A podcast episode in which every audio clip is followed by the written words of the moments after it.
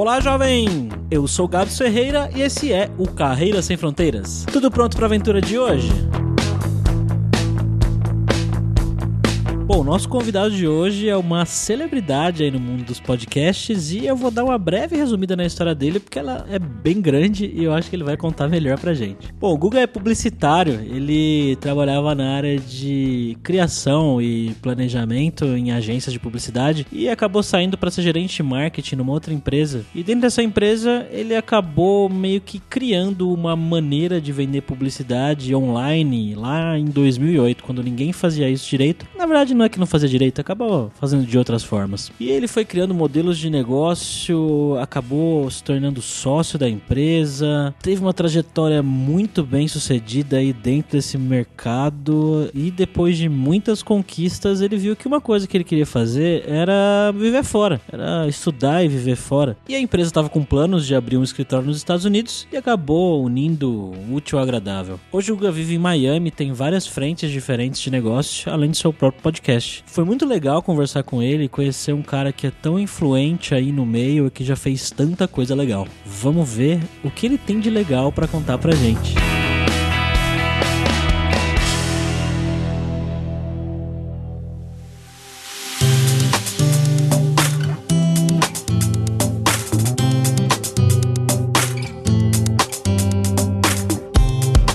E para essa conversa de hoje, como sempre, estamos aí com ele, o nosso viajante poliglota, Fabrício Carraro. E aí, Fabrício, beleza, velho? Tudo tranquilo, feliz de voltar para a cidade, na verdade a cidade mais perto da minha cidade favorita, que é Tampa, só pelo nome mesmo. E aí, Guga, tudo bom, velho? E aí, caras, tudo bem? Ô, Fabrício, beleza. você tá em Tampa, aqui na Flórida? Não, não, não, eu fui para aí uma vez, só que eu adorei o nome da cidade. Eu tinha seis anos de idade e eu achei engraçadíssimo uma cidade chamada Tampa.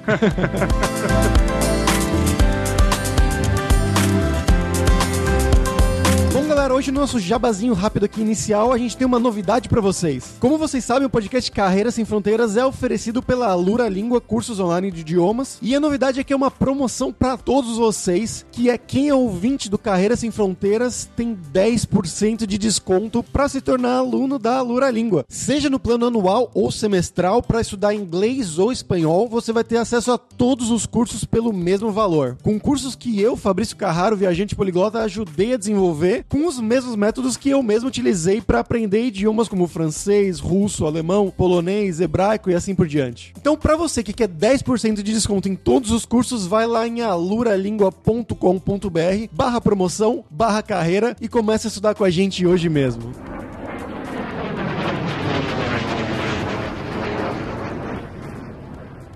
Bom, Guga, cara, eu já sei um pouquinho da sua história, né? Que te acompanha os seus podcasts e tudo mais há algum tempo. Mas para o pessoal que não te conhece, né? Conta um pouco do seu background. Então, o que, que você fez da vida no Brasil de formação, de onde que você é, no que, que você trabalhou e como que você foi parar em Miami, cara? Nossa, cara, essa é uma longa história. Quanto tempo você tem aí? Manda bala.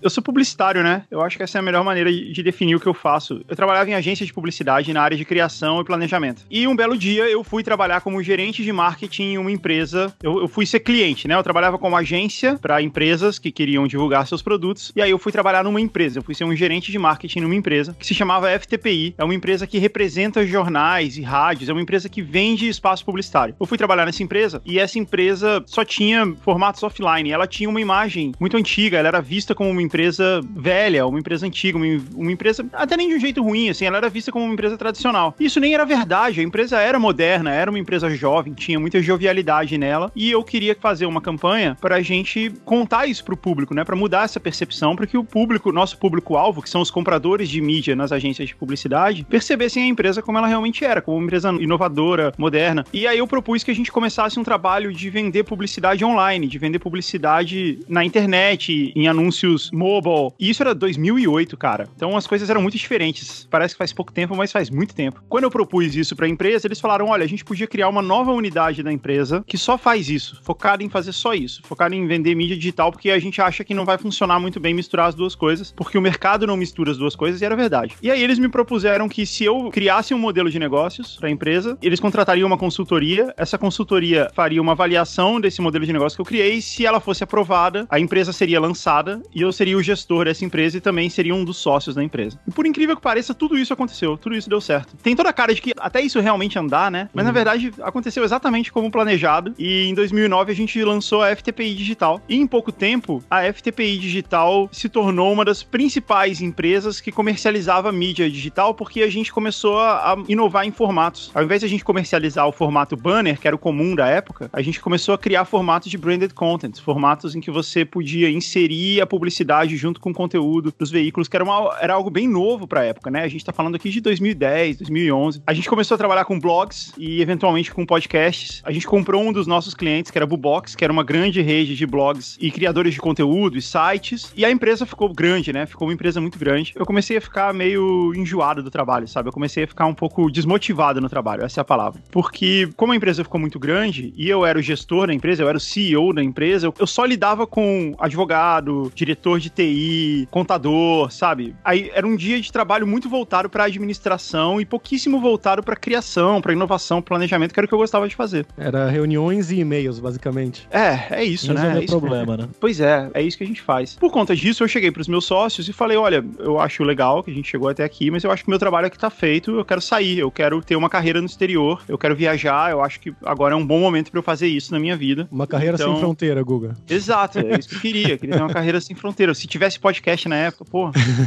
eu me formei em comunicação, né? E eu queria estudar na Universidade de Toronto. Era meio que um sonho, assim, meio, meio grandioso. Eu queria estudar na Universidade de Toronto porque foi a universidade onde o Marshall McLuhan lecionava. Eu tinha essa ideia de eu queria poder dizer para as pessoas que não, eu estudo na Universidade do McLuhan, que é um dos maiores teóricos da comunicação que existe. Foi o cara que previu, não que ele previu a internet como tecnologia, mas ele previu a internet como comportamento, como um vetor de mudança na sociedade, assim. E é impressionante você ouvir o quanto ele fala em detalhes como seria a comunicação nos anos 90, como ele acertou tudo, isso lá nos anos 60. E eu queria fazer isso. Então eu falei, ó, vamos contratar alguém pro meu lugar, eu vou sair, eu me mantenho sócio da empresa, mas eu vou sair e vou estudar, que é isso que eu quero fazer. Eu comecei a trabalhar para poder ser aceito na universidade, o que não seria fácil, né? Nesse meio tempo, a gente começou a representar um grande cliente no Brasil, que era o Spotify. A Bubox até hoje é a representante oficial do Spotify no Brasil, na venda de publicidade, de espaços publicitários do Spotify. E esse foi um cliente muito grande dentro da empresa e era um contrato internacional que a gente tinha acabado de trazer. E esses eram os contratos que a gente estava mirando na época. Ter contratos internacionais, eles eram mais vantajosos, mais importantes, davam mais relevância pra gente no mercado. Então a gente acabou criando um outro plano que era montar um escritório da Bubox nos Estados Unidos, justamente para prospectar essas possíveis plataformas internacionais como clientes. E me foi dada a oportunidade de tocar esse escritório. Eu deixaria de ser o CEO da empresa, passaria a tocar esse escritório, passaria a prospectar esses novos clientes e cuidar dessas contas internacionais que a gente tinha aqui. E aí eu achei que esse era um bom meio termo e eu topei. E por isso eu vim morar em Miami em 2016. Vim morar em Miami para cuidar desse escritório. De lá para cá, a gente conseguiu novas contas. Isso foi um processo bem sucedido, foi legal. Mas no afastamento que eu tive no dia a dia da empresa, eu acabei, depois de mais dois anos, eu acabei saindo da sociedade. Eu deixei a sociedade. Nesse período, paralelo a tudo isso, eu tinha uma outra empresa que era a Amazing Pixel, que era uma parceria com o YouTube, de canais do YouTube. A gente era uma network do YouTube. Desde 2017, eu parei de atuar no dia a dia da Bubox. Eu passei a me dedicar só a Amazing Pixel. Em 2018, eu saí da sociedade da Bubox. Eu também vendi a Amazing Pixel. A Amazing Pixel fez uma fusão com uma outra network do YouTube, que era a Snack. Nesse processo de fusão, eu acabei deixando a empresa também. E hoje eu faço o GugaCast, que é o meu podcast, e a gente faz novos investimentos, novos investimentos em produção e em serviços de publicidade. Então você tá em Miami desde 2016, você falou? Desde 2016, exato. E você já conhecia Miami, já gostava de Miami? Teve algum choque cultural para você quando você foi para aí ou foi tranquilo? Não conhecia, tive muitos choques. Eu tinha vindo a Miami, foi meio que a semente plantada pra gente ter essa ideia de criar um escritório em Miami. Eu tinha vindo a Miami em 2014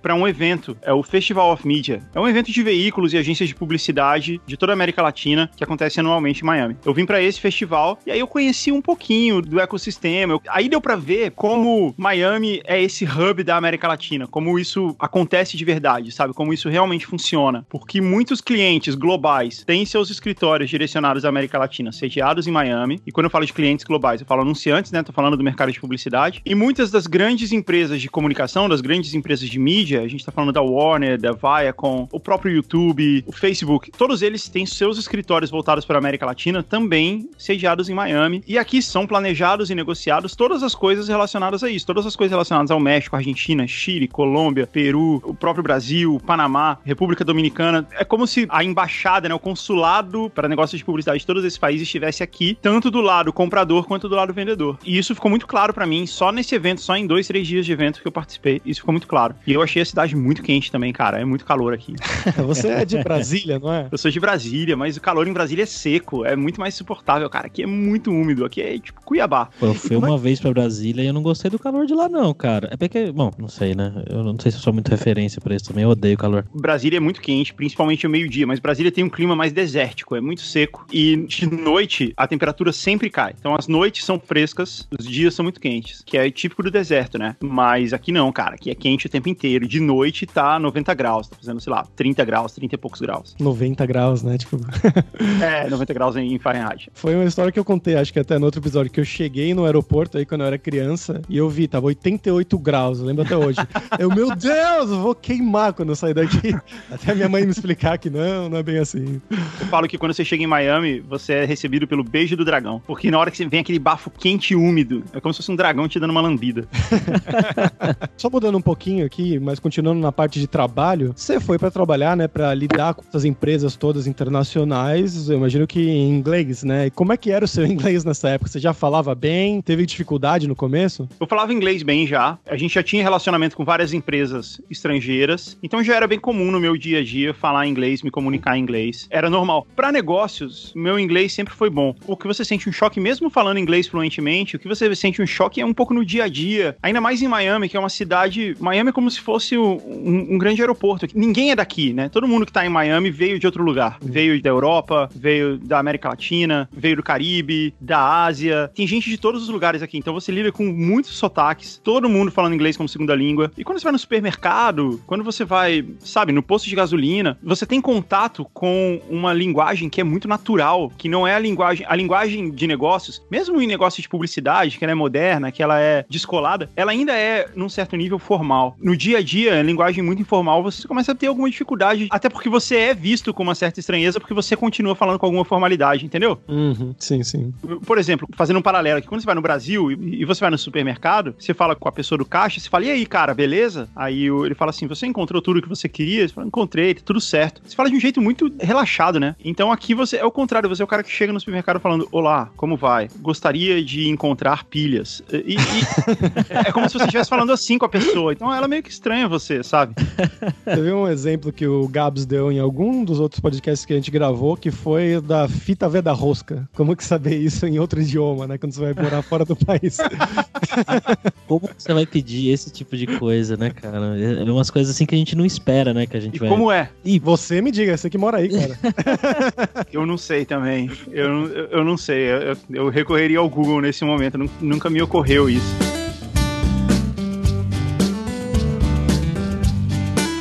E, Guga, como é que foi quando você chegou aí pra ver lugar pra morar, arrumar casa? É meio burocrático o processo aí nos Estados Unidos, aí em Miami especificamente, ou é tranquilo? Não, cara, burocrático no Brasil. O brasileiro, quando ele chega aqui em Miami, ele fica com o pé atrás porque as coisas são muito pouco burocráticas. Quando você aprende a ser adulto no, no Brasil, você aprende a lidar com imposto de renda, com contrato, com imobiliária, cartório, né? Você aprende a lidar com essas coisas e é, uma- é um grande aprendizado, né? Cada vez é um que você faz. saco, na verdade. É, tem que aprender todos aqueles contratos com banco. É complicado. Porque no Brasil as leis são muito voltadas pra você se precaver. Você sempre parte do princípio que a sua outra parte tá mentindo. Ela tem que provar o que ela tá falando. Então, quando você vai comprar um apartamento, você pede 200 certidões de que aquele imóvel não tem nenhum tipo de restrição, não tem nenhum tipo de problema. Aqui não. Aqui se você vender um, um imóvel com problema, você vai preso. Então não se pede isso. Quando eu vim, eu fui alugar um apartamento e aí tem o contrato, né? O contrato vem online, você só assina e, e manda por e-mail e-mail mesmo, que já é muito assustador, né, pro brasileiro. Não tem reconhecimento de firma.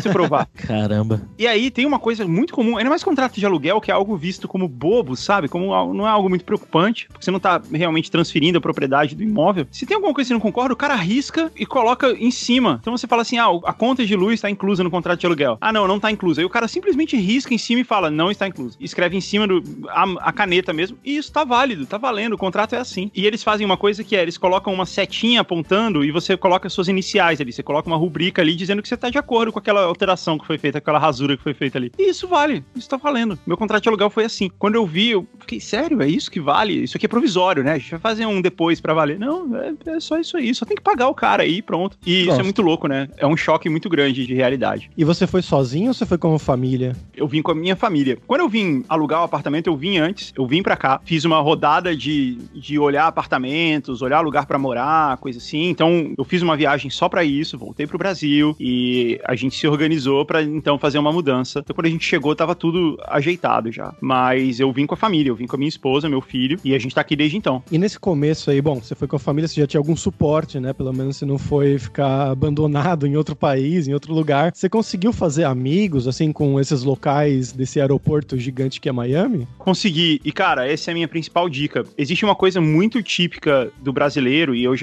lidei com ela algumas vezes aqui. O brasileiro tem essa ideia de que quando ele vai pro exterior, ele... eu não quero fazer amigos com amizade com outros brasileiros. Porque senão eu vou passar o resto da minha vida numa espécie de gueto. E eu entendo o sentimento. Faz sentido. Faz sentido você querer se misturar, né? Não ficar isolado nu- numa comunidade. A verdade é que você falar com seus iguais é o melhor caminho. Então, você percebe que tem uma grande comunidade de brasileiros aqui e você percebe que existe uma abertura muito grande. Isso foi muito legal, isso fez toda a diferença pra gente. Quando a gente chegou aqui, eu falava com um amigo do Brasil e ele fala assim: Ah, eu tenho um primo que tá morando aí, vou te apresentar. Aí o cara me colocava em contato em e-mail com esse primo. E eu era muito aberto a isso. Esse primo falava: Ah, legal, vamos almoçar um dia? Vamos, vamos lá, vamos almoçar. E eu ia lá almoçar com um completo estranho, sem nada em comum, só pelo fato de a gente tem uma coisa em comum, a gente mora aqui, a gente é um expatriado, a gente mora fora do nosso do lugar onde a gente tem raízes. E ter essa abertura das pessoas, as pessoas serem abertas a me receber e, sabe, e fazer esse almoço e me conhecer e depois me convidar pra ir numa festa na casa dela, isso fez total diferença. Senão a gente teria passado muito, muito aperto aqui de não ter uma comunidade de amigos. E a gente era muito aberto, a gente vai em qualquer coisa, a gente topa qualquer coisa. Qualquer festa que a gente é convidado, a gente vai. Almoçar com pessoas que a gente não conhece, a gente vai. Porque você tem que se manter aberto pra conhecer pessoas novas, isso é fundamental. A dica, então, é vá em blind dates, basicamente. É como se fosse um blind date, exatamente. e eu sou muito grato, eu falo isso até hoje. Toda vez que completa um ano de que eu tô morando aqui, eu mando um e-mail pras pessoas que me receberam. Não só do ponto de vista de amizade, mas também de negócios. Muitas pessoas eu conheci no mercado de trabalho, no mercado de publicidade, que é o mercado do que eu tô envolvido, e se dispuseram a sentar comigo, me dar uma consultoria grátis, sabe? Fazer um almoço e explicar: olha, o mercado é assim, assim, assim, tem essa, essa, essa agência, esse cara comanda a agência tal, Pra eu conseguir realizar meu trabalho aqui de prospectar novos clientes. Foi muito importante essa ajuda que eu tive dos outros brasileiros que já moravam aqui e eventualmente de pessoas de outras nacionalidades que já moravam aqui também. Cara, você falou de festa. A gente conversou com o Caio Gomes aqui no podcast uma vez também. E ele disse pra gente que festa de americano, você sabe que é festa de americano quando tem horário pra começar e horário pra acabar. Você tem essa experiência também? Tenho, mas eu acho que isso é um normal no mundo, né? Você sabe que é festa de brasileiro quando não tem horário pra acabar. o brasileiro é que é o diferente nessa história, né? A gente fala, não, pô, com a gente não vai marcar um horário pra acabar. Mas sim, cara, existe isso. É um pouco diferente aqui na Flórida, porque a gente tem uma miscigenação de várias culturas. Então a gente tem um pouco da cultura brasileira e tem um pouco da cultura caribenha, um pouco da cultura hispânica, e tudo isso meio que se mistura. Existe sim a ideia de ter horário pra começar e pra acabar, mas existem muitas outras coisas também. Não dá pra dizer assim, ah, o americano é assim. O americano é muito diferente em cada estado. É uma generalização muito falha. Assim como o brasileiro, né? Se a gente fala, ah, o brasileiro é assim, cara, o brasileiro gaúcho é muito diferente do brasileiro de É São verdade. Paulo, que é muito diferente do brasileiro do Goiás. E os Estados Unidos é muito grande como o Brasil, né? Então isso muda muito também de lugar pra lugar. É verdade, faz todo sentido. É, Estados Unidos é. Você que é bom de geografia aí, Fabrício. Qual o quinto maior país do mundo? Não sei.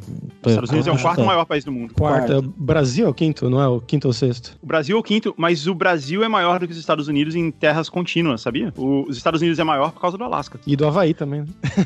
É, não ia, ia mudar muita coisa, mas o Alasca, o Alasca contribui bastante. Mas os Estados Unidos são ma- o quarto maior país do mundo. Американская фирма Transceptor Technology приступила к производству компьютеров «Персональный спутник». E vamos agora pro nosso momento viajante poliglota com o Fabrício Carraro. E aí, Fabrício, o que você tem de legal pra contar pra gente? Bom, como a gente já falou um pouquinho, né, dessa área de Orlando, Tampa, Tampa no passado, mas a gente vai falar, bom, na área de Miami hoje, que são dois filmes que são passados pelo menos parcialmente em Miami. Um mais clássico, outro bem mais moderno. O mais clássico é Scarface, quem não conhece, o filme com Al Pacino lá nos anos 80, um filmaço de Incrível. máfia cubana, né? Ele é um cubano que vai para os Estados Unidos e começa um negócio não muito legal de máfia lá, mas é um filmaço, recomendo muito. E o outro, mais moderno, é o Homem de Ferro 3. Esse aqui não é tão bom assim, que é aquele que tem o Mandarim, que também é passado parcialmente aí em Miami. Você tem alguma dica cultural também aí, Guga? Cara, tem uma região aqui, a gente chama de South Florida, né? O sul da Flórida, que é a região que compreende Miami, Fort Lauderdale e West Palm Beach. São três cidades razoavelmente perto, uma hora de distância uma da outra. E essa é uma região muito característica, assim, ela já é bem diferente de Orlando e de Tampa. Bem diferente mesmo. Tampa, então, Tampa é praticamente outra cultura, assim. Então, o sul da Flórida, ele é caribenho, você tá no Caribe. É essa sensação que a gente tem. A cultura de Miami, especificamente, da cidade de Miami, dentro do sul da Flórida, a cultura de Miami é muito influenciada pela cultura cubana. A cultura cubana tá pra Miami, assim como a cultura italiana tá pra São Paulo, sabe? Então, a comida típica de Miami é a comida cubana. As festas, a música, tudo, tudo é muito influenciado pela cultura cubana, que é sensacional, que é muito legal e é muito parecido com a, com a brasileira. Então, esse é um conforto que a gente tem aqui. Quando você vai comer uma- um tempero típico cubano, ele é alho e cebola refogado com sal e pimenta. É o mesmo tempero típico brasileiro, né? É igual, cara. A comida cubana é igual à brasileira. Arroz e feijão, bife acebolado, entendeu? Essas coisas que a gente tá muito acostumado a comer no Brasil, é igualzinho em Cuba. Então isso traz pra gente um conforto muito grande que você pode ir num lugar e comer arroz, feijão e carne a qualquer momento e ser comum. Isso também faz com que os restaurantes brasileiros sejam bem-sucedidos aqui, porque o público tá acostumado a comer arroz e feijão. É o único lugar dos Estados Unidos, eu acho, que você come isso da maneira que a gente come, né? O arroz e feijão bastante similar ao brasileiro. Então a minha dica é essa. Existe uma, uma rua chamada Caleocho, que é, é em espanhol mesmo, assim, que a gente fala, né? A 8th Street, a Rua 8. E ela é Little Havana. Ela fica nessa região chamada Little Havana, que tem os bares cubanos, onde tem as bandas cubanas tocando. Tem muita coisa da culinária cubana. Um passeio pela Caleocho é um passeio pela cultura cubana. É muito legal. É mais ou menos como você ir a São Paulo e ir na Moca, sabe? Ir, tipo, numa cantina. Ir numa cantina na 13 de maio, assim, acho mais ou menos a sensação, assim. Você, você percebe o quanto a cultura cubana é importante aqui. Bacana, cara. E Isso também pela distância, né? Porque é muito, muito perto de Cuba. O pessoal costumava brincar que dá pra nadar de Cuba até Miami, né? Teoricamente dá, dá. Se você for um nadador, é viável. Não são nem 200 milhas, é bem perto mesmo. E, cara, que, que você gosta de fazer no seu tempo livre aí em Miami? Qual que é o passeio de, fim de semana com a família aí? Cara, existem duas Miamis, a Miami do verão e a Miami do inverno. A Miami do verão, as pessoas vêm a Miami por causa da praia. O clima de Miami, o dia a dia de Miami, principalmente na parte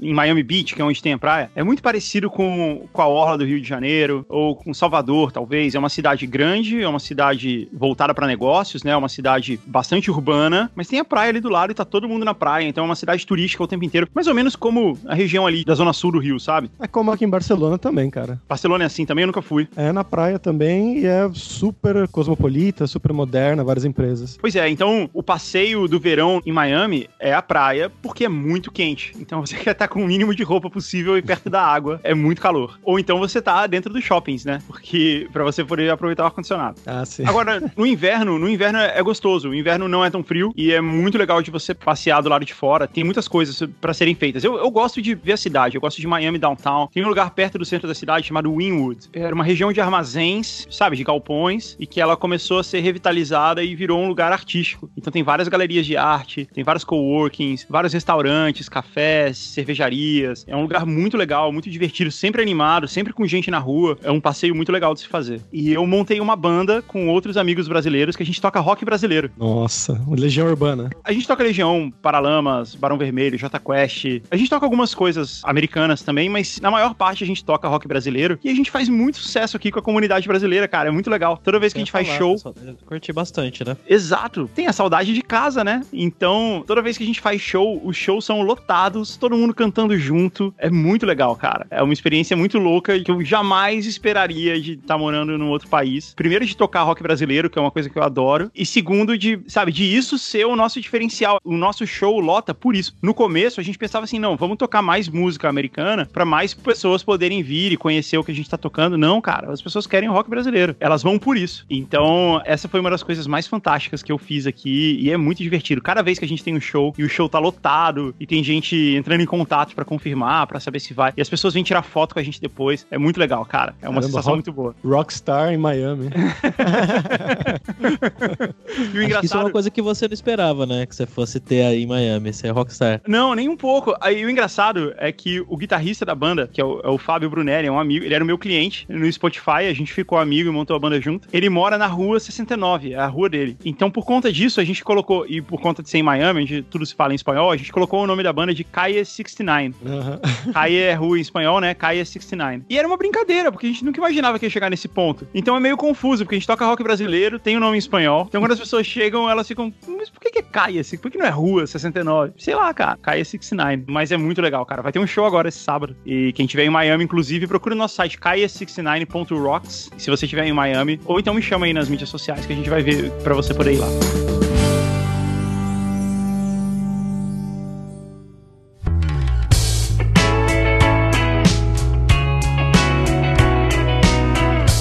Foi a adaptação do seu filho aí em um país novo, um idioma novo, escolinha e tudo mais? Cara, boa pergunta. Porque é brutal, né? É brutal como uma criança, assim. Como ela se adapta a isso e como uma criança tem essa facilidade de adaptação. Porque não tem muito o que fazer. Você chega e ela vai pra escola. E ele tinha 11 anos, tinha algum treinamento de inglês que ele tinha na escola do Brasil. Quando ele chegou aqui, ele fez algumas aulas particulares, mas era muito mais pra ele ter um mínimo de habilidade de se comunicar. E ele foi pra escola sem falar inglês e aprendeu na raça. Aprendeu ali ao longo dos dias, ao longo dos meses na escola. Ele foi começando a entender o que a professora dizia, começando a entender. Aos poucos a gente começou a ver os filmes legendados, ele tava entendendo, e de repente, naturalmente, ele tá corrigindo o nosso inglês aqui. Em menos de um ano, ele tá corrigindo eu e a Patrícia do nosso inglês. De vez em quando ele fala, a gente fala, ah, a gente vai assistir aqui How I Met Your Mother. Ele falou, não é Mother, é Mother. E é legal, é um orgulho muito grande. No primeiro ano dele, ele recebeu uma premiação por ter sido o melhor aluno da classe dele de matemática. Cara, matemática em inglês é dificílimo. Caramba. Então, em um ano, ele estava completamente adaptado, ele estava apto a viver isso. E quando a gente veio para cá, a ideia é que a gente ficasse aqui três anos. Então, pra gente, foi muito gratificante ver que em um ano ele se adaptou e ele ganhou essa habilidade, né? Não só de lidar com outras culturas, como se comunicar em outra língua, que é muito legal. Eu acho curioso, porque as pessoas que a gente entrevistou aqui anteriormente, a maioria que tinha filhos, né, que foram pra fora, geralmente o filho tinha, sei lá, 3 anos de idade, 5. Então ainda tá naqueles passos que você não, não tem muito sobre o que falar, né? Você fala com outras crianças, assim, tipo, bebês, entre aspas, mas não tem muito assunto, né? Aham. Mas seu filho já tinha 11 anos, então ele já era uma adolescente quase, né, praticamente. Então, eu imagino que seja um outro nível, assim, também de dificuldade pra ele. Eu acredito que sim, eu acredito que. E ele sofreu um pouco no começo. Ele sofria um pouco com a ideia de que ele ia, nos primeiros dias, ele ia pra escola e não entendia nada. Ele não conseguia falar nada. A professora falava com ele, ele, ele ficava em silêncio. Ele simplesmente não sabia. Em um certo ponto, ele até entendia o que a professora falava pra ele, mas ele não sabia se expressar. Então ele, ele ficava só em silêncio olhando pra ela. E isso causou alguns problemas pra ele, mas essas coisas, cara, é igual o catapora. É melhor que aconteça quando você é criança. Quando você é adulto, dói muito mais. Sim, com certeza. E ele já É. tem um sotaque muito melhor do que o de vocês dois, com certeza também, né? De inglês, sim. É. Sim. É engraçado que ele fala dois tipos de inglês. Ele fala o inglês normal e o inglês brasileiro. Então, quando ele tá com os amigos dele, ele fala o inglês normal. Ele fala com fluência, com a pronúncia normal. Quando ele tá com a gente, ele usa uma pronúncia mais abrasileirada, porque é como a gente fala, sabe? Então, é até Caramba. engraçado que ele, que ele faz esse shift. E eu já vi que outras crianças fazem isso também. Cara, eu vou dizer que esse negócio ainda de filho falar inglês, eu tenho uma filha também, hoje ela tem 11 anos, e esses dias eu descobri que ela consegue conversar e entender inglês assim perfeitamente. Eu não. Eu sabia que ela já entendia alguma coisa, ela tem aula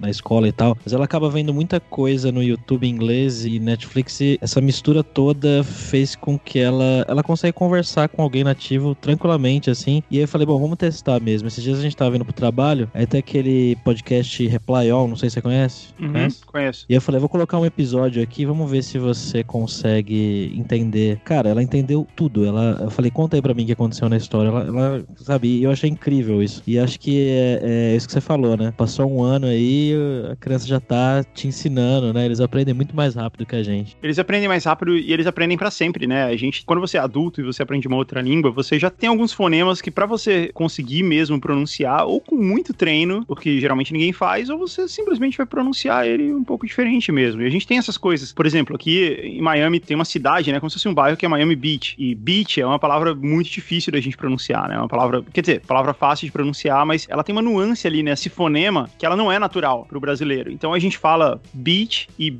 bitch quase do mesmo jeito, né? Sim, sim, sim. E bitch é, é um xingamento, é uma palavra horrível de você É. falar. E é muito comum a gente falar uma coisa e as pessoas entenderem outra, porque a gente não consegue diferenciar muito bem. E você vê, é um fonema teoricamente fácil, né? Não é, um, não é algo muito complicado, não é um trava-língua. O que eu vejo é que eu, pra sempre, vou falar com a minha pronúncia de brasileiro, da qual eu tenho muito orgulho, aliás. Mas as crianças não, as crianças falam sem sotaque, né? Sem o sotaque estrangeiro. É porque elas brincam em inglês. Esse é, o É. ponto. Quando elas têm 6, 7 anos, elas estão brincando, por mais que elas falem português fluentemente, com a família, assista coisa em português, na hora de brincar, a brincadeira é em inglês. É isso que faz a diferença. Eu tenho um amigo da comunidade de poliglotas que. Bom, a gente vai em conferência todo ano, enfim. Ele fala, se não me engano, 35 línguas, assim. Ele é um, um deus, assim, entre a comunidade. E a filha dele, agora, ela tem acho que 8 anos, se não me engano. E desde os 5, ela fala, tipo, cinco idiomas fluente, porque o pai, ele é da, do país de Gales, né? Ele fala inglês como língua materna. A mãe é da Macedônia, e eles moram na Macedônia, então essas duas ela já tinha naturalmente. Uhum. E aí, a hora da brincadeira, ele fazia um dia por semana em uma língua diferente. Então, hoje a brincadeira vai ser em alemão, amanhã em francês e no outro dia em espanhol. Então, ele Uau. mantinha essas cinco línguas, assim, ativas na cabeça dela, mas de um jeito lúdico, assim, na brincadeira. Não, ó, você vai aprender gramática. Não, Uhum. tipo, vão jogar bola, vão fazer sei lá o quê. Já conheço amigos que foram lá, conheceram ela, conversaram com ela e falam que ela é realmente, tipo, fluente, assim, nesses idiomas todos. É, isso acontece muito. Quando o Eric era pequenininho, eu estudava francês. E ele era bem pequenininho, né? Ele era um bebê, ele tinha dois anos, três anos, sei lá. E a gente passava muito tempo no trânsito, né? Em São Paulo, né? Você tá sempre no trânsito. E a gente passava, sei lá, horas no carro. E uma maneira de manter ele distraído, de ficar ali socado naquela cadeirinha, né? Preso, com cinto de segurança e tal. Uma maneira de manter ele distraído era cantar musiquinhas. E aí eu cantava com ele as musiquinhas em francês. Eu tava aprendendo, então eu achava que isso era uma maneira de eu me manter conectado com a língua também. E pra ele não, não tinha diferença. Ele tava pronunciando fonemas ali. Era algo. Ele perguntava, né? A gente tem uma musiquinha em francês bem típica de criança que é alouette, né? Alouette, jante la alouette. E, e ele fala: O que, que é alouette? Ah, é um pássaro. Ah, tá bom. Isso simplesmente ele absorve. Ele absorve sem nenhuma barreira, né? Quando a gente é adulto e a gente aprende uma língua, a gente faz correspondências. O que, que é alouette? Alouette é um pássaro. Ah, então é pássaro em francês, né? A gente faz sempre uma decodificação. Quando você é Uhum. criança, não. Você só absorve a informação. Ah, tá bom. É um bichinho com penas.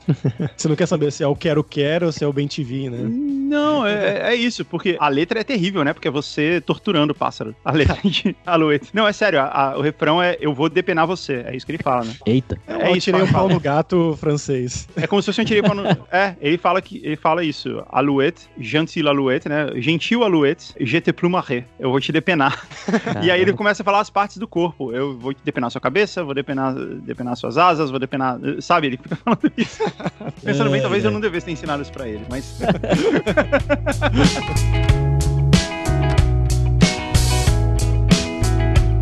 Mas, Google, muita gente sabe que aí na Flórida, né, em geral, é um lugar muitos estrangeiros, muitos latinos, como você mesmo falou anteriormente. Como é que é esse convívio aí, né, com o espanhol, talvez outro idioma? Cara, é muito louco. Eu, eu diria que a primeira língua de Miami é o espanhol. Ela é a língua que é falada primeiro que o inglês. É o mais comum. O inglês é uma língua oficial, né? A língua da comunicação do governo, as placas são em inglês, mas no dia a dia, quando você vai no mercado, quando você vai pegar um Uber, quando você vai num restaurante, você vai ser atendido em espanhol. Esse é o comum. E é muito comum a pessoa não falar inglês. Ah, tipo, não, não sabe nem se comunicar, assim. não sabe nem Ou- se comunicar. Quando eu tava procurando apartamento, logo que eu cheguei, eu fui em alguns apartamentos que eu fui visitar e o dono tava lá, ou um inquilino tava lá, alguém que morava no apartamento, e essa pessoa não falava inglês. E aí você tem umas comunicações muito loucas. Uma reunião de negócios típica em Miami é um- uma pessoa falando inglês, uma pessoa falando em português, outra pessoa falando espanhol. Todo mundo se entende, mas ninguém fala a língua um do outro, entendeu? É mu- muito comum isso. Então é muito comum você ter uma, uma conversa. Eu tenho uma banda aqui, né? E a gente ensaia num estúdio, um estúdio muito legal, chamado Music Turista. E os donos são hispânicos, eles falam espanhol como primeira língua, é o Julio. É o Julio e o filho dele que também se chama Julio. Então eu chego lá e falo, hey, what's up? How's it going?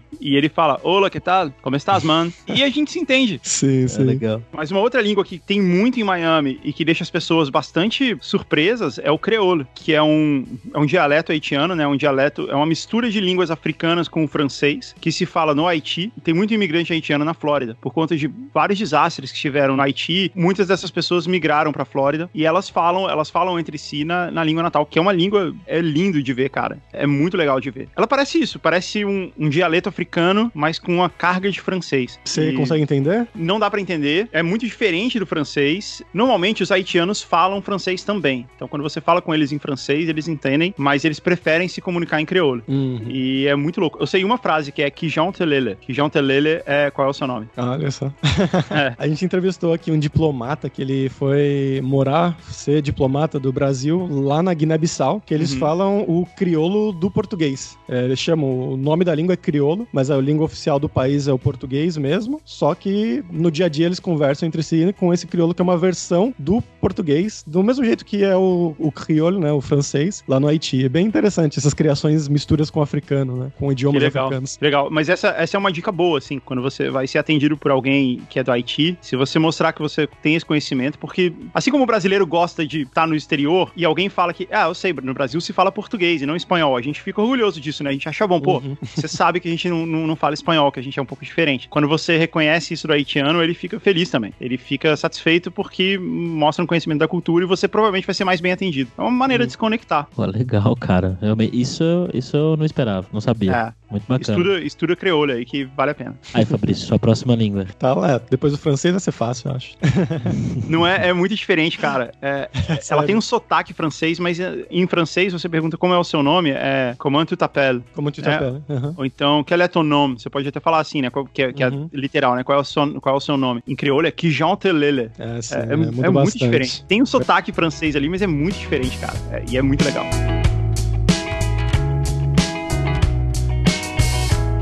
Bom, agora vamos aqui pro nosso momento verdade ou mentira, onde eu vou jogar umas curiosidades aqui pro Google e vamos ver se ele vai saber se é verdade ou mentira sobre Miami. Legal. A primeira que eu tenho aí é que Miami foi uma cidade fundada por uma mulher. Isso tem uma boa possibilidade de ser verdade, mas eu não tenho certeza. Eu vou dizer que é verdade. É verdade. Julia Tuttle foi uma comerciante local que oficializou aí. Verdade, eu já ouvi essa história. Já ouviu? Já, já ouvi o nome dela. Agora que você falou o nome, eu relembrei aqui. É verdade.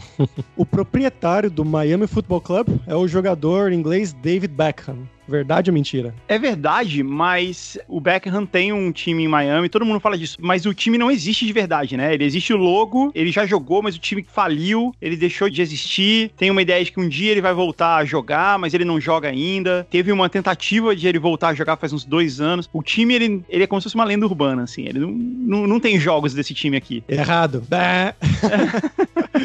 Existe esse time do Beckham mesmo, esse Ah. time de mentirinha aí que Aham. talvez vai voltar, mas ele tem outro nome. O Ah. Miami Football Club, o proprietário é o Paulo Maldini, da Itália. Tá vendo? Por isso, porque, porque assim, não tem o time de futebol de Miami e isso é como se fosse um- uma vergonha. Não, não é uma vergonha, mas isso é como se fosse um, um constrangimento pra cidade, sabe? Tem uma liga de futebol extremamente bem sucedida no país inteiro. Tem o time de Orlando e Miami não tem o time. E o time deu errado, assim. O Miami Futebol Clube existe, ele tem o logo e tal, mas ele, ele deu errado. Ele, ele quebrou.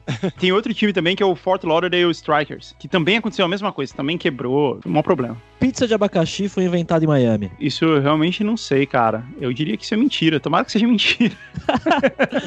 Não, na verdade, o que foi inventado em Miami foi o protetor solar, cara. Olha só. É mesmo? Pois é. Bom, faz sentido. É, faz né? total sentido. É, use filtro solar. Use filtro solar o tempo inteiro enquanto você estiver em Miami. Mesmo que seja só pra ir de casa até o carro, porque a incidência, a radiação solar aqui é fortíssima, cara. E pra fechar aqui, o filme Miami Vice, na verdade, não se passa em Miami, é só o nome da equipe que se chama Miami Vice. Não, isso é mentira. Eles passam em Miami mesmo. Correto. Ele se passa em Miami. Tentei pegar aí, mas. Não, ele tem, ele tem a cara de Miami, até porque ele é meio bregão, assim, né? Ele tem a cara de Miami dos anos 80. É. Posso fazer eu uma pra vocês? Vai. Opa, Partindo de Miami, você consegue chegar a um outro país de jet ski. é, Jet ski? há Jet vários- ski, não é de barco, de jet ski, numa Jet- ida. Fácil. Sim, sim, até México, Cuba, Que país? México. Não, não dá, não dá pra chegar não, no México de mentira, é jet no, ski, o cara, México, não. México é longe. é, Ah, talvez não, é Cuba. verdade. É que jet ski tem autonomia baixa, né? Tem autonomia curta, você não consegue ir tão longe assim com ele. Mas você consegue ir pra Bimini. Bimini é uma ilha das Bahamas que Ah. fica a menos de 100 milhas da, da costa de Miami. E você consegue, você consegue sair de jet ski até lá. Você chega na imigração de jet ski, imagina isso. É muito vida de milionário. Eu tô, tô mirando. Não é não, cara. Se você, se você vai até lá de jet ski, você vai provavelmente ser parado pela guarda costeira e não vai ser agradável. Dá pra fazer, mas não é aconselhável fazer. Então, Guga, vamos falar sobre dinheiro. Você é um cara que foi com uma situação diferente para os Estados Unidos, né? Diferente de pessoas que vão para, né, que conseguem um emprego e vão e acabam passando alguns perrengues ali no início. Pelo que você falou, me parece, pelo menos, que você foi já com uma situação, pelo menos de grana razoável, me corrija se eu estiver errado, mas como é que você sentiu essa diferença da vida aí com relação ao que você gastava aqui no Brasil, o que você gasta aí?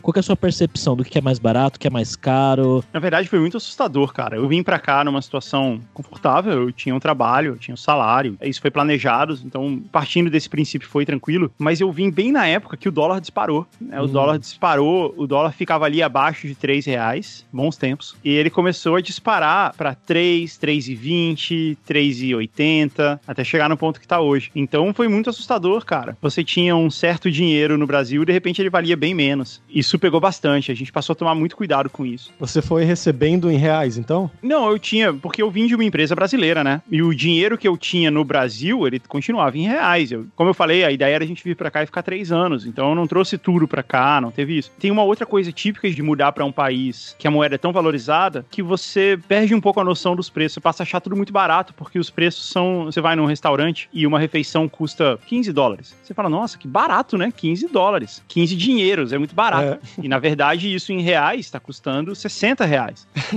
É, uh, Story of my life cara. Aqui, é, na Espanha, tudo em euro. Pois é, e aí você tem coisa. Na Inglaterra tem coisa que custa centavos, né? Que já não é uma realidade, já não existe isso muito no Brasil. Na Inglaterra é normal você ir no supermercado e um refrigerante custa, sei lá, 36 centavos. A gente nem sabe fazer conta em centavo mais. A gente passou a gastar muito dinheiro quando a gente tava aqui porque dava essa impressão que era tudo muito barato. E aí, uma hora, quando a realidade bateu, quando chegou a fatura do cartão, a gente, opa, a gente precisa dar uma segurada aqui porque as coisas não parecem tão baratas. Outra coisa que a gente tinha o hábito, ainda mais na época do dólar mais acessível, de quando você viaja para os Estados Unidos, você aproveita para comprar tudo, né? Sabe, quando você tá de férias nos Estados Unidos, você tá viajando, ou então você tá viajando a trabalho nos Estados Unidos, você aproveita para trocar de telefone, comprar computador, porque é muito mais barato, assim, é ridiculamente mais barato que no Brasil, então é uma oportunidade de você resolver isso. E quando você tá aqui, isso não é mais uma necessidade. É muito difícil, é muito estranho você entrar na Best Buy e não comprar nada. Pô, Best Buy, saudades, cara. É, era muito legal. Você tem que rever esse mindset de eu preciso aproveitar para comprar as coisas enquanto elas estão baratas. Não, elas vão ficar baratas aí por muito tempo, você não precisa comprar mais nada. A gente teve um ataque consumista quando a gente chegou aqui. A gente gastou muito dinheiro comprando coisa que a gente não precisava, por ter a sensação de que as coisas eram muito baratas e que a gente tinha que aproveitar o momento. E eu recomendo que ninguém faça isso, não é uma boa ideia. Okay,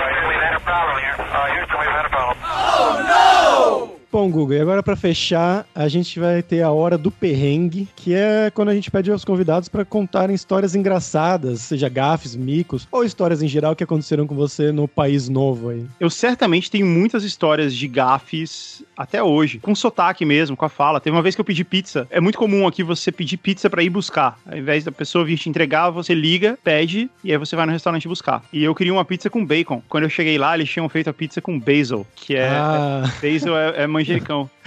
Nossa, cara. E, e, e, aí você fica um pouco envergonhada, né? Porque você fala, putz, será que eu não falei direito bacon? Eu brinco que tem uma palavra que para mim é muito difícil pronunciar, que é bourbon, que é um tipo de whisky. Em português, quando a gente fala brasileirado, a gente fala bourbon. Uhum. Ou bourbon mesmo. Ou bourbon, é. E a gente entende, né? Se falar para você, ah, você quer tomar um bourbon? Você vai entender. Se você falar isso nos Estados Unidos para um garçom, para um bartender, ele não vai te entender. Então você tem que falar bourbon. Então eu fico preparado assim, o cara vai chegar e vai perguntar o que eu quero, bourbon, bourbon, bourbon bourbon, bourbon, bourbon. Aí, o que, que você quer? Bourbon. Ele, what? Clássico. Eu tive uma parecida com essa de trocar as coisas do seu basil aí, que foi aqui, eu queria no cabeleireiro, aqui em Barcelona, e eu, tem as palavras, né? O 2 e o 12, com o sotaque espanhol, é tipo, dos e 12. A mulher falou: Ah, você pode vir aqui às 12 e meia. Eu, ah, beleza, às 12 e meia. Aí eu cheguei lá às 12 e meia, pimpão. Aí ela, ah, não, como assim? O que, que você tá fazendo aqui? Eu agora não tenho tempo. Eu falei às 12 e meia, né? Às 12 e meia. E eu entendi, ah. às 12 e meia. Então tinha um, uma coisinha ali, né? Uma elisão que aconteceu que eu, puta merda. Mesmo não com tem... o espanhol, né? Que é mais próximo. É, não, isso, isso rola bastante com 50, 15, 80 ou 18. É comum porque o, o, o brasileiro e o latino, quando ele pronuncia essas duas palavras, elas saem meio parecidas. Todos os números que são os teens parecem. Então você nunca sabe se é 18 ou se é 80, se é 15 ou se é 50. Tem que confirmar. Teve uma situação cultural, assim, que foi muito engraçada. Quando eu cheguei aqui, eu precisava comprar um carro. Porque você não anda em Miami se você não tem carro. É muito difícil. O transporte público é muito ruim, é muito precário. E as coisas são muito distantes umas das outras. E eu tava pagando o aluguel do carro muito caro. Então eu cheguei aqui, nos dois primeiros dias eu fui comprar um carro. Comprar um carro no Brasil é um processo muito complicado, né? Você vai 20 vezes na concessionária, assina um monte de documento, mesmo que você esteja comprando à vista, assina um monte de documento, faz pedido, o carro chega, você tem que ir lá buscar. Comprar um carro nos Estados Unidos é igual comprar um videocassete. Você chega lá e você sai dirigindo o carro. Ainda mais se for um Qual- carro usado, é mais fácil ainda. Qual que você comprou? Eu fui comprar um carro, era um Mazda CX-9. É uma SUV grandona. Uhum. Eu fui comprar esse carro e eu comprei um carro usado, porque a minha ideia era, eu preciso me livrar rapidamente do aluguel do carro, porque custa muito caro. Eu preciso comprar um carro qualquer, eu vou ficar com ele um tempo, e aí depois eu procuro com cuidado, se eu quiser ter um carro melhor. Eu comecei a pesquisar os carros que eram mais baratos, e eu queria comprar um, um tipo de carro que tem aqui, chama Certified Pre-Owned. Ele é um usado, mas ele tem a garantia da fábrica. Foi recomprado pela fábrica e vai ser vendido pra você. Ele é um pouquinho mais caro, mas eu tinha o conforto de que ele, ia- ele tinha garantia, eu não ia ter problema de ficar consertando o carro depois. E aí eu fui nessa loja e eu não me toquei que eu tava indo no último dia do mês e os caras precisam bater meta de venda. Então eu fui lá, olhei o carro, falei, tá, tá bom, obrigado, eu vou pensar e volto aí. E aí o cara ficava me ligando e o cara tinha o mesmo nome que eu, Gustavo. Olá, Gustavo, this is Gustavo. Aliás, essa é uma outra coisa muito típica daqui. Todo lugar que eu vou, fazendo um parênteses aqui na história e contando uma outra, uma outra curiosidade. Todo lugar que eu vou e a pessoa pergunta meu nome, a pessoa fala comigo em espanhol diretamente, porque Gustavo é um nome latino. Uhum, bem então comum, a né? pessoa, a pessoa sai falando comigo em espanhol. Eu entendo o espanhol, mas eu não falo. Eu, eu não tenho vocabulário, eu não tenho treino. eu- nunca aconteceu. Eu não sei falar espanhol. Então a pessoa chega e me atende em espanhol, eu entendo o que ela fala, mas eu respondo ela em inglês. Eu faço isso naturalmente, sem nem pensar. E a pessoa fica brava comigo. Porque ela é acha um que eu babaca. ela acha que eu sou um babaca, ela acha que eu sou um hispânico que tô me recusando a falar espanhol. Porque ela não sabe que no Brasil não se fala espanhol. Ela vê meu nome e fala assim: não, você é hispânico, Gustavo. E às vezes, às vezes eu sou muito maltratado nos lugares por causa disso. Mas não é o caso de quando eu fui comprar o carro. O cara ficou me ligando porque ele precisava desesperadamente vender o carro, porque ele precisava bater meta. Então eu baixei uns 5 mil dólares no preço do carro sem fazer nada, só de não comprar. E aí ele falava: ó, se você vier agora, eu te dou mais mil dólares de desconto. Se você vier agora, mais mil dólares. Aí eu falei: tá, uma hora eu vou lá, né? assim, no último dia, eu fui lá, comprei o carro 5 mil dólares mais barato do que o preço que ele estava anunciado. Quando eu cheguei na loja de carro, que é em Sunrise, é uma cidade relativamente perto daqui, quando eu cheguei lá, tinha um vendedor de frutas, que é uma coisa igual no Brasil, sabe? Tem um cara puxando uma carroça vendendo, vendendo fruta. Que loucura, né? Você acha que você nunca vai ver isso aqui. Uhum. E aí o vendedor, o outro, Gustavo, o cara que tava me vendendo o carro, tava lá comprando um monte de fruta. E ele falou assim: ah, deixa eu só terminar aqui que eu já vou atender. Tudo bem, terminei, lógico, deixa o cara lá comprar frutas. E aí a gente terminou, assinou os contratos todos que tem que assinar lá. E quando eu fui pegar o carro, tinha duas melancias dentro do carro. Ele falou assim: olha, é, ele falou assim: olha, você foi tão legal de ter vindo aqui correndo e tal, não sei o eu comprei duas melancias pra você. Eu falei, pô, cara, obrigado. que legal. da hora. Foi muito Então tá, né? Foi muito hospitaleiro, foi muito legal. Foi realmente legal. E ele ainda foi comigo. E eu falei assim: eu tava com o meu carro alugado, né? Eu falei, eu vou no aeroporto, vou devolver o carro, pego um Uber e venho aqui pegar o carro que eu acabei de comprar. Ele falou: não, eu vou lá com você. E aí ele foi comigo pra eu devolver meu carro. E aí eu voltei e deixei ele em casa depois com o carro que eu tinha comprado. Foi muito legal da parte dele.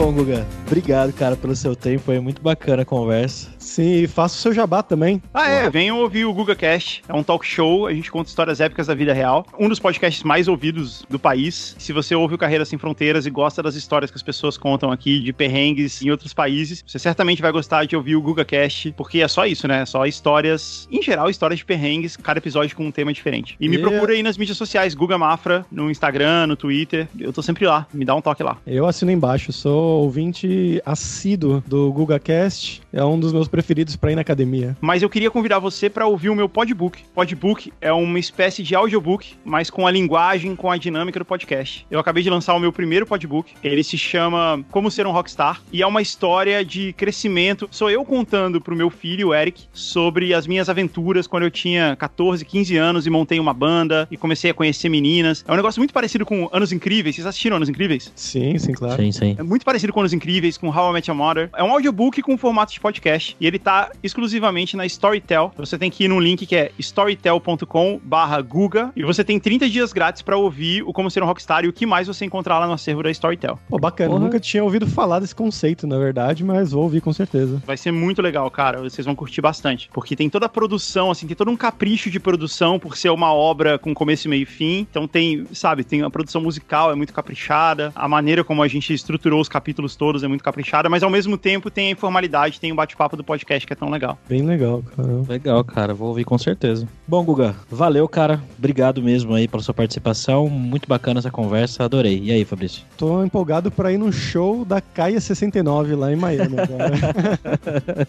Vai ser muito legal, cara. A gente espera você. Quando você você- Quase todo mês a gente faz um show, então quando você estiver por aqui, dá notícia que você vai lá. Você é meu convidado.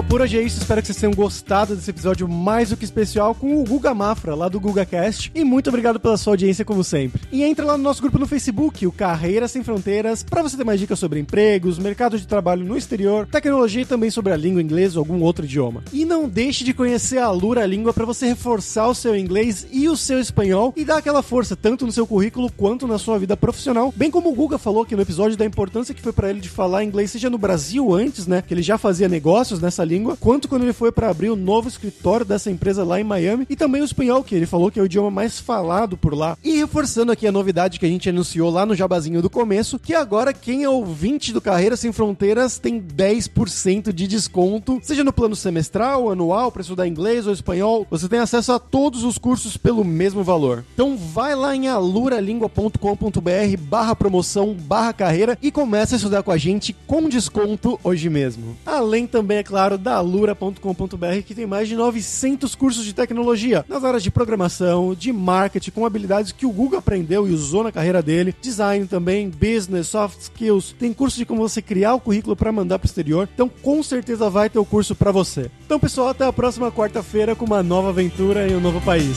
Tchau, tchau.